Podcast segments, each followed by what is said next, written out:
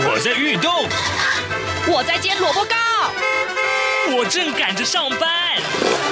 哦，我要赶着去上课啦！这个时候，我们都在听夏志平制作主持的《早安台湾》。早安台湾带给你最热门的时事访谈，最感动的人物专访，最直接的民意表达。对，让我们一起收听《早安台湾》。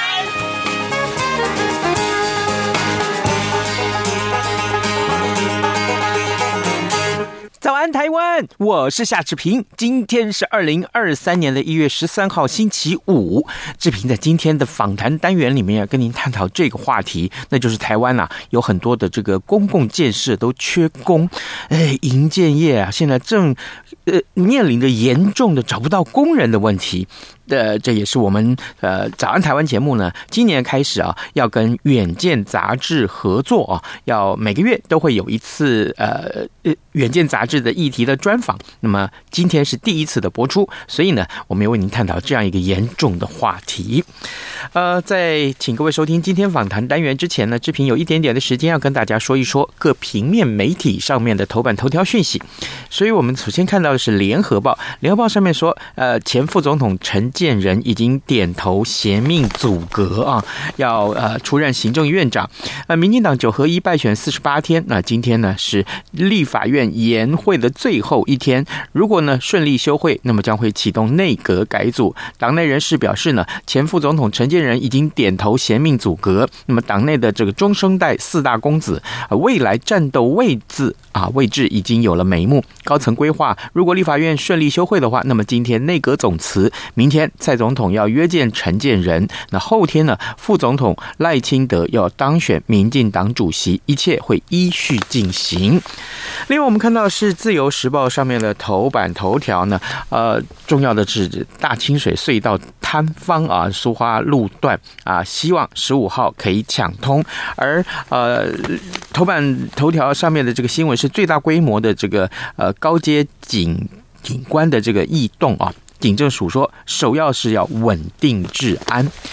另外呢，在中国时报上面呢，则是提到 啊，这个美台合作这个话题啊，呃，在俄乌战争爆发之际，美国很多个智库认为说，台海极可能是下一个战场。正在台湾访问的前呃，美国前白宫副国安顾问啊。伯明他就说了，他说保卫呃保家卫国的这个战斗意志啊，可以成为保卫和平的威慑力量，那么弥补装备人员的劣势，而战斗意识是需要培养的。他说呢，呃，美国与台湾密切合作，目的就是要阻止两岸战争的发生。战争无论对哪一方都将是灾难。这是我们今天看到啊、三个报纸的头版头条讯息。另外，财经专业报上面则是提到了这个台积电啊的这相关的一些。呃，法说会昨天的法说会，但没有释出利多的讯息。好，呃，现在时间早晨的七点零三分三十六秒，我们要先进一段呃广告，广告之后呢，请您收听今天的访谈单元喽。早安，台湾，你正吃着什么样的早餐？吐司加火腿蛋，咬一口，然后收听中央广播电台。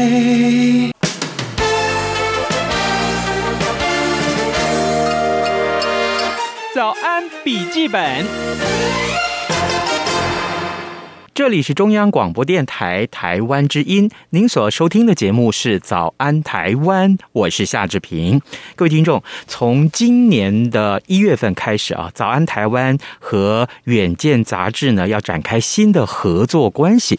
呃，我们呢决定啊，邀请远见杂志在每个月呢来到《早安台湾》的节目当中，介绍一篇他们。那个月最特殊或者说特别进行的一些企划或封面故事的报道，一起在节目中跟听众朋友们分享。今天呢，是我们跟远见杂志第一次碰面了，所以特别也要请今天我们的受访者呢来跟大家介绍远见杂志。龙志平先在这边跟大家介绍我们的受访者，这是远见杂志的资深撰述陈思豪，思豪早安。志平哥早安，各位听众朋友大家早安。好，谢谢谢谢，一早来上节目啊，啊、呃，这样子，我们的听众朋友，当然有些啊是对《原件》杂志已经呃这个耳熟能详，是，但毕竟有一些听众也许不是很了解，我想请教你啊，《原件》杂志是一个什么样子的这个性质的杂志？那么它出刊的日期大概是什么时候？呃，我们是一个月刊杂志，那我们标榜的主要是呃进步的动力，就是让大家看看，就是说，因为其实现在新闻。呃，网络媒体很发达的情况下，很多新闻已经慢慢的就是浅碟啊，走一些即时新闻。但是我们远见是希望能够让大家看到。呃，更多深入的报道，还有一些不同的观点，这样子。嗯，那我们大概是每个月初会出刊这样。每个月初，对对对，还请大家多多支持。是是，所以呃，能够看到远见杂志的一些管道，就是我们去书局去选购，对不对？对，我们还有电子书，那也可以欢迎大家订阅这样子。哦，就上网去订阅就可以了。是是是是。然后这个打开 Google，输入远见杂志，立刻就会看得到。是是，我们我们网站也会有蛮多详细的内容，因为其实现在。网络网络也是一个很重要的传播媒介。那除了资本以外，我们的网站也会有一些比较不同、不一样的东西，这样子。嗯，好，这个当我看到《远见》杂志这一期的这个这一个题目的报道的时候，其实我心里面是蛮，我觉得怎么讲，就是早该有人做这样子的报道了。果然，《远见》杂志来这样子做，就是大缺工潮来袭，那么国家建设怠速。中怠速意思就是缓慢进行，哈，甚至于是呃受阻，我可以这么说嘛？停滞啊。那这个全台大缺工，现在不只是民间的建筑业啊，就是营造业啊，这样大受影响，连政府的公共工程都出了问题。嗯，思豪，我想请教你啊，根据远见的调查采访，那。啊，目前台湾缺工的情况到底有多严重？那缺工出现的现象，还除了是没有工人之外，还有哪些个效应？呃，其实，呃，怎么讲？台湾现在缺工的情况其实非常非常的严重，而且其其实已经到了一个升级到一个国家国家危机的一个程度。嗯、那我们可以看到劳动部去年的一个数据，它从一月到七月，也是营建厂的厂商的求才人数是求职人数的三倍。也就是说，他们可能试出了三千个职缺，可是最后只有一千个人愿意来这边面试，然后愿意来做这份工作这样子。那营建署最近没有特别新的一个统计，但是他在二零二零年的时候有一个营造业经济调查报告，那时候有说全国有将近十二万的缺工。对，那我我觉得在特别是那，因为当时发布的时候，疫情还没有完全。对台湾造成影响，那那时候边境管制可能也还没有完全的封起来。那最近这两年，可能因为疫情的影响，可能边境管制又更加严格，然后有一些外籍的义工的那个数量又更少，或者是可能有一些民众又又有一些可能常待在家里或。或停工啊，一些状态，所以我觉得现在的数字应该是远超过十二万这个数字。大概就是做一些营造、营造厂的公共工程啊，就是做一些大型建设这样子。那那志平哥刚刚有问到说，这东西会造成什么影响？那其实其实公共工程这个东西，大家听起来哇，好像跟我们距离很遥远这样，但其实跟你的生活其实是很近的。就大家想想看，就是。呃，我我们有一个记者胡华生，他去访问了前内政部长李鸿源，他讲了一个很贴切的一个形容，就是以以前台湾其实从台北到高雄是要一个很长的时间，因为以前交通不方便，可能大家搭个。搭个火车啊，举光号什么，一路一路从台北路到高雄，可能要要要要六七个小时，可能要半天的时间。我我小时候，我的见证啊，我我小时候搭从台南市是搭车搭火车到台北，总共要坐呃六个半小时的火车。哦哦、对，对对，火车哦，火车还要六个六个半小时。对，那他现在其实大家已经是一日生活圈了嘛？你看高铁，其实我去买一张车票，然后我可能两个小时两个小时半的时间，我就能够到。高雄到台南，嗯嗯，那这个就是公共工程带来的一个便利性，因为后来新建了高铁嘛，嗯，那所以说这个东西，你你如果是这些建设卡关的话，其实对整个国家发展是会非常不利，而且对人民的生活也会很不便，嗯，像我像我这次访问，我有问到我一个在住在内湖的朋友，嗯，他在关渡的华硕厂上班，那他每天要坐捷运上班的话，你想想看，他从他的捷运要从文湖线，然后绕到这个。这个这个绿线，然后再转到红线，他等于要转转好几趟的车子，他可能一趟从内湖到关渡，也许开车不到三十分钟的路程，但是他他因为这样子的转折，他要坐一个小时的车程。对，但是其实台北市政府有规划北环北环段，嗯，就是从那个剑南路那边可以，其实要经过故宫啊，然后会会会直接接到这个。建潭地，建潭就是也是红线淡水线上面。其实如果有这个工程能够赶快做完的话，那那那我朋友上班其实不用花这么长的时间。嗯，可是这个工程怎么了呢？对，对，因为工程就是因为最近这几年可能缺工缺料。嗯、那那刚家刚刚讲的最严重就是没有人愿意来投入这个行业，哦、那变成说。这个工程就一直延期，一直延期，或者是厂商不愿意来投标，因为是其实其实我我我可能找不到工人，那我找到工人，我要标这个标案，可能哇，我我又觉得哇，这个引荐成本可能会太高，到时候我做了可能会会亏钱这样子，所以说我觉得整个环境变成是一个，呃，刚刚刚志平哥说是，我觉得我觉得形容停滞会比较好，就是整个国家的建设停滞，然后人民有一些期待的一些。公共工程也都就没有办法能够如期完工，那那我觉得这个这个是一个政府需要赶快正视的一个问题。对，你说的还只是台北市，那是台湾的首善之区。对对对对。啊、那除了台北市之外，其他其他的五都，或甚至于是非六都的这个区域城的都会区，或甚至于一些我们讲讲到这个在增卡收窄哈，那种很小的这乡下地方，那也需要建设啊。那这些个需要建设的地方，是不是也同样面临缺工？是是，其实其实其实现在已经有一种状况，就是呃，全台其实在在在抢抢人啦。因为其实、哦、对啊，因为你看大家其实工人数这么少，然后其实各地工程又很多。嗯、那我们远见团队有去采访了一些一一些一些一些首长、地方首长，包括中中央部会的的一些官员，还有一些营造营造业的一些厂商。嗯，其实大家有讲到说，其实现在。南南部、北部的状况其实有一点不一样。那北部的状况是比较是，呃，就是物价成本太高，就原物料成本太高，嗯、然后人力成本太高，嗯哼，然后就是因为这样，因为种种的原因，所以就因为这些关系，所以变成说公工程的那个新建速度会变得很慢。那南部有一个问题，比较特别的问题是，呃，这几年。德志平也知道，台积电扩产扩产的很凶。哦，对对，那那台积电其实它的它等于是台湾的一个经济的命脉，它的、嗯、它的它的本钱也比较雄厚，那它可能它给工人的待遇，每一天的的那个金额是跟我们平常公共工程一般营造业能够给的那个金额又多了好几倍这样子。哇，对，所以可能。可能可能台积电一个南部的一个厂工作一开开一开工，他可能会把所有南部的人力全部拉走这样子。哦，对，所以所以所以其实其实南北部的状况有一些许的差异，可是这些问题都是造成目前的目前等于是工程工程有点延宕的问题。嗯，那还有一个东西是这几年房市很热，也许最近可能可能还好，但是前几年房子就大家房房地产的那个那个那个资金投资的比例很重。嗯。那房地产投资很重，那等于是各营各营造商就开始猛盖房子，对，猛盖房子。那、嗯、对，那那那可能这个部分也是会有很大的影响。我就说啊，我说我其实我蛮常常做这个台湾的房地产的产业的报道哈，就是也是请受访者来，因为第一个大家关心的是房价。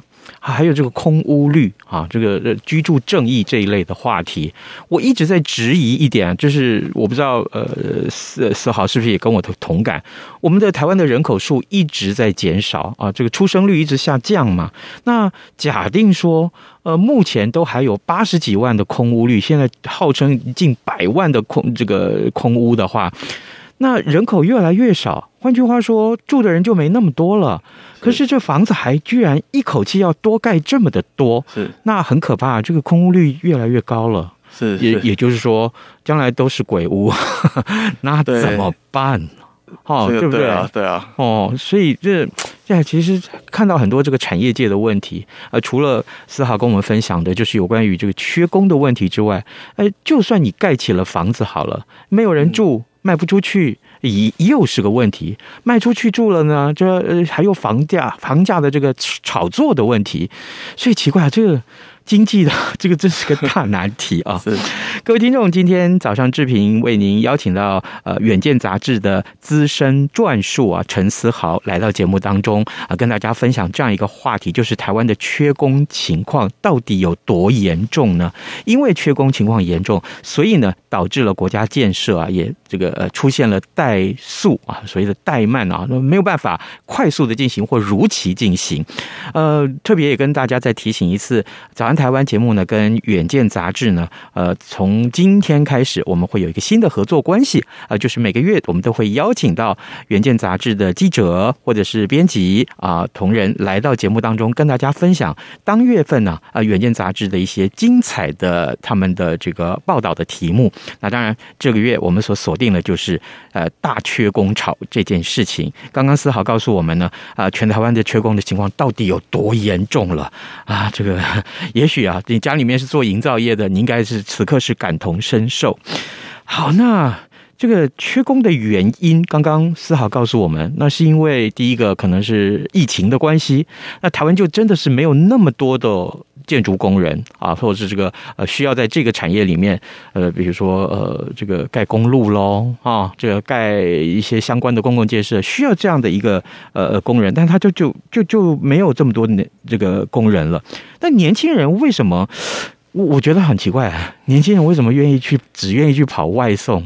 但他他不愿意去工地当工人，去工地当工人，坦白讲，或者是甚至我们在讲，就从事这样劳力密集产业，他一天的薪水是很高，据我所知啊，其实是很高的。可是如果说你你看你要骑着这个外送的机车到处去送餐的话。哎，那个又要冒生命的危险。我坦白讲，其实我是一个开车族了。我看到那个机车族在这个街道上面这样啊乱钻，我心里面是很替他担心。我都想，这千万不要是我儿子。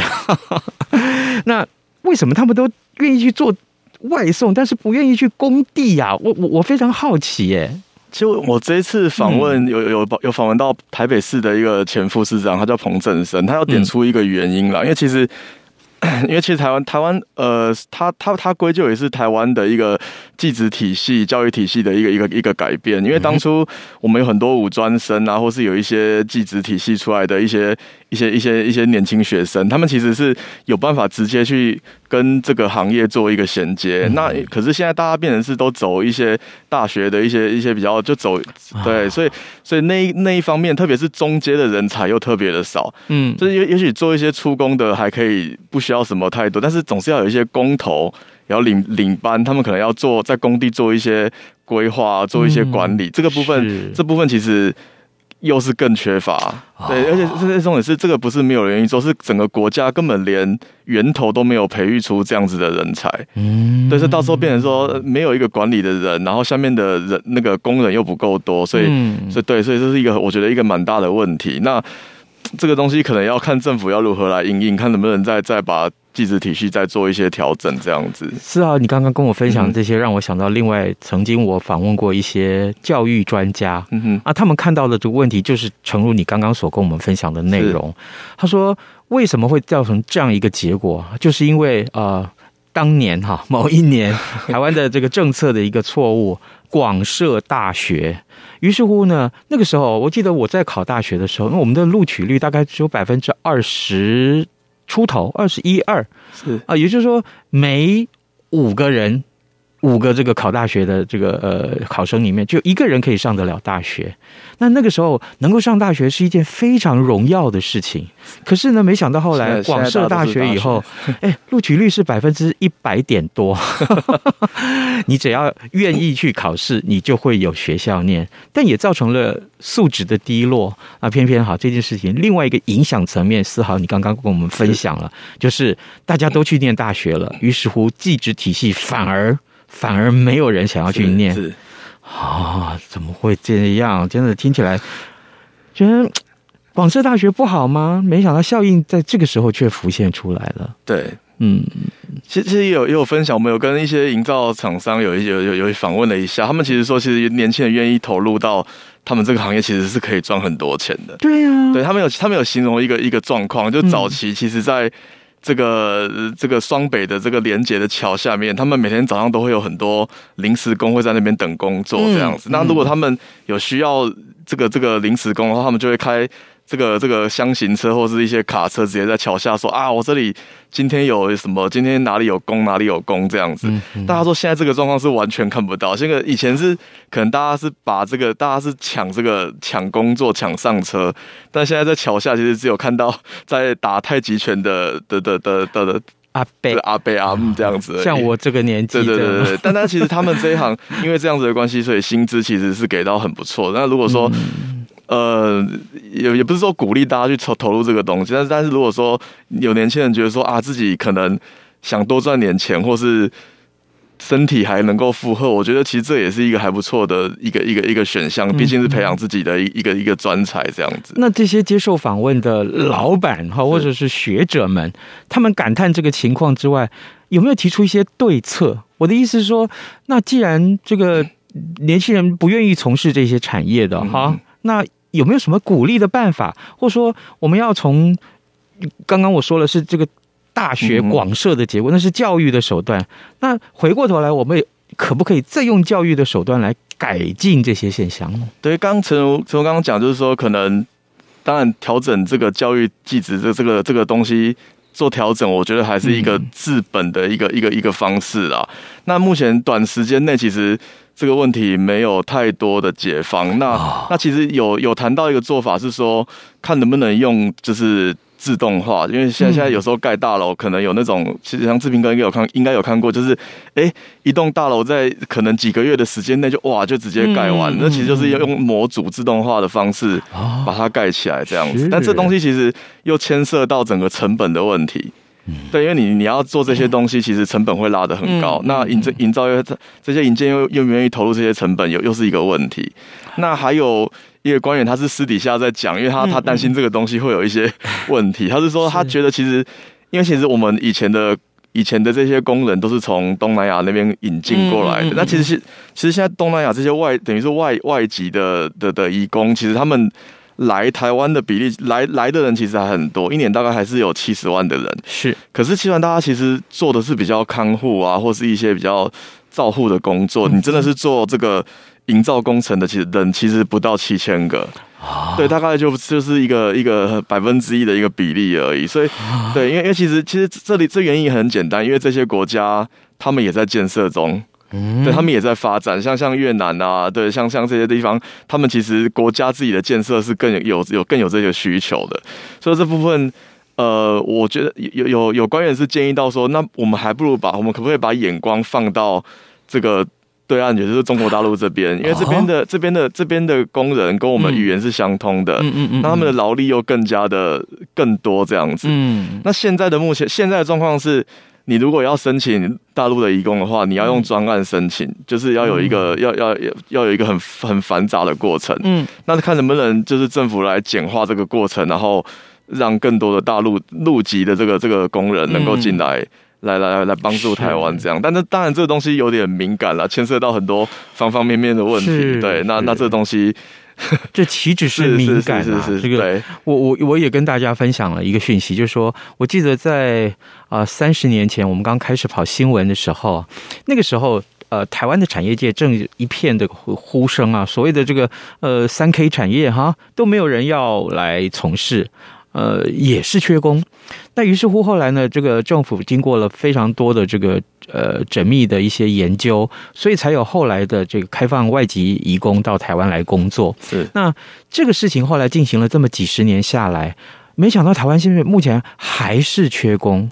那我记得当年在开放之前，大家就曾经讨论过陆劳这件事情。啊，所谓的陆劳，当然就是我们开放产业界可以申请大陆的劳工到台湾来工作。是，但你想想看，那个时候两岸关系的这个情况。其实还算 OK 啊，就是至少还有密室这样，至少比现在好了。嗯，应该怎么说？就是说那个时候的互通管道其实是比较畅通的。是是是。那么当然到后来有一些高低起伏，这个我们就不在话下。只不过呢，那个时候反对的人也很多。嗯。呃，反对的理由很重要的一个理由就是国家安全。嗯。那你想想看，经过了这二三十年下来，国家安全的这个当初反对的理由，只有更加剧烈。没有更见和缓啊，所以陆老这件事情，我坦白讲，如果是产业界的声音，那真的是。也许官员会说辛苦了，好，真的是这样。就，嗯，我我不是说这个事情，因为毕竟这个问题啊，大概已经有至少二十二十几年没有人讨论了。是是是。那如果这时候我们再把它拿出来看待的话，势必这个社会上会有更多的呃多的讨论，或者是不同意见的这个对立。嗯嗯、但是你看到更多不同的意见，这不是坏事啊，这不是坏事。嗯哼。那刚刚志明哥，我我还忘记提提到提到几个几个面向啊，因为其实我刚刚讲的是。产业这方面可以做调整，那我觉得政府方面其实也可以做用一些行政手段来稍微缓解一下这个问题。嗯，那像因为现其实其实以捷运，你看捷运工程来看，其实可能现在大家刚选举完嘛，那其实其实每个每个百里侯都很希望自己有很多的政绩啊，所以其实大家都是猛开标案，就是啊我要盖捷运，我要盖社宅，然后就是大家就是开始喊价，然后开始开始开标招标这样子。那我觉得，我觉得其实这个这个过程中可以做一个怎么讲？就是中央可以做一个检讨，就是说我们的工程应该有一个先后顺序啦，就是可能哪个地方的建设会比较是最多比较高的需求，嗯，那用这样子的方式来做一个排序，哦，做一个做对，我先把就是按部就班的把它完成，而不是说现在感觉有点像多头马车，就是啊，大家在那边抢来抢去抢资源这个样子。嗯，我觉得我觉得政府就是因为现在其实公共工程。也是，呃，数量很多，可是没有人做。嗯、那对，那各个各个县地方政府也都是有开这些标案，那大家都希望能够让自己有更多的政绩嘛。嗯、那那其实其实做一个协调，我觉得是。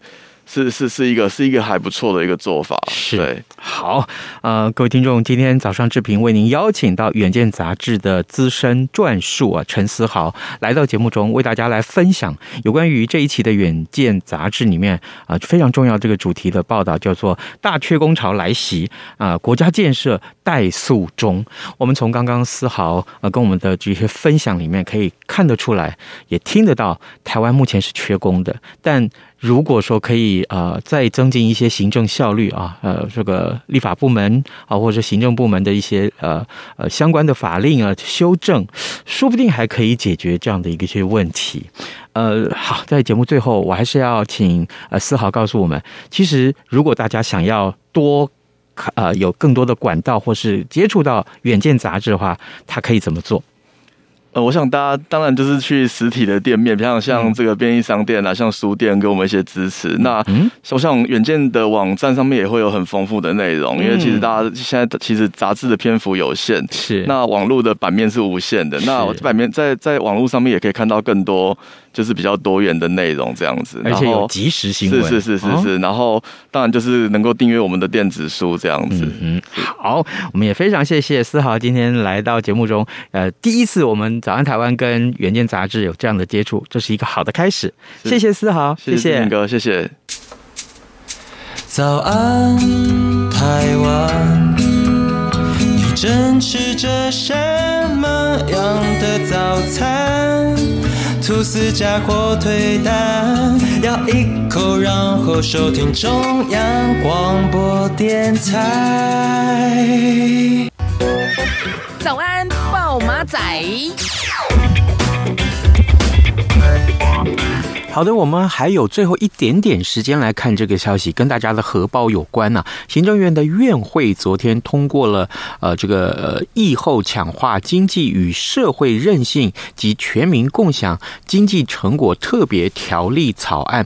呃，行政院长苏贞昌呢，他表示说，包括了全民要普发六千元相关作业，应该要进行先期的规划和系统的设计等等啊，这些呃相关的一些准备工作。那么，呃，一旦啊预算一通过的话，就可以紧速发放。那么，他也预请立法院要紧速通过特别条例来符合人民的期待。这是我们今天看到啊，马上啊过年之后六千块就可以入账啊，到你的这个呃荷包里面了，高不高兴呢？好，这个呃有钱嘛啊，大家有钱大家花是不好吗？呃，当然也有一些其他的一些经济的一个呃状况的探讨啊，我们都为您呈现过了。各位，我们今天节目也差不多时间到了，那么呃欢迎各位听众啊。呃上到早安台湾的官网，跟我们有一些互动啊，也点选我们所抛出来的这个呃网址，可以收听早安台湾。更欢迎您锁定早安台湾的各节新闻啊，央广的各节新闻。那么今天就跟您说拜拜，咱们啊下个礼拜一再见喽。能让你醒一醒，反正过了十二点，好多一样被丢弃。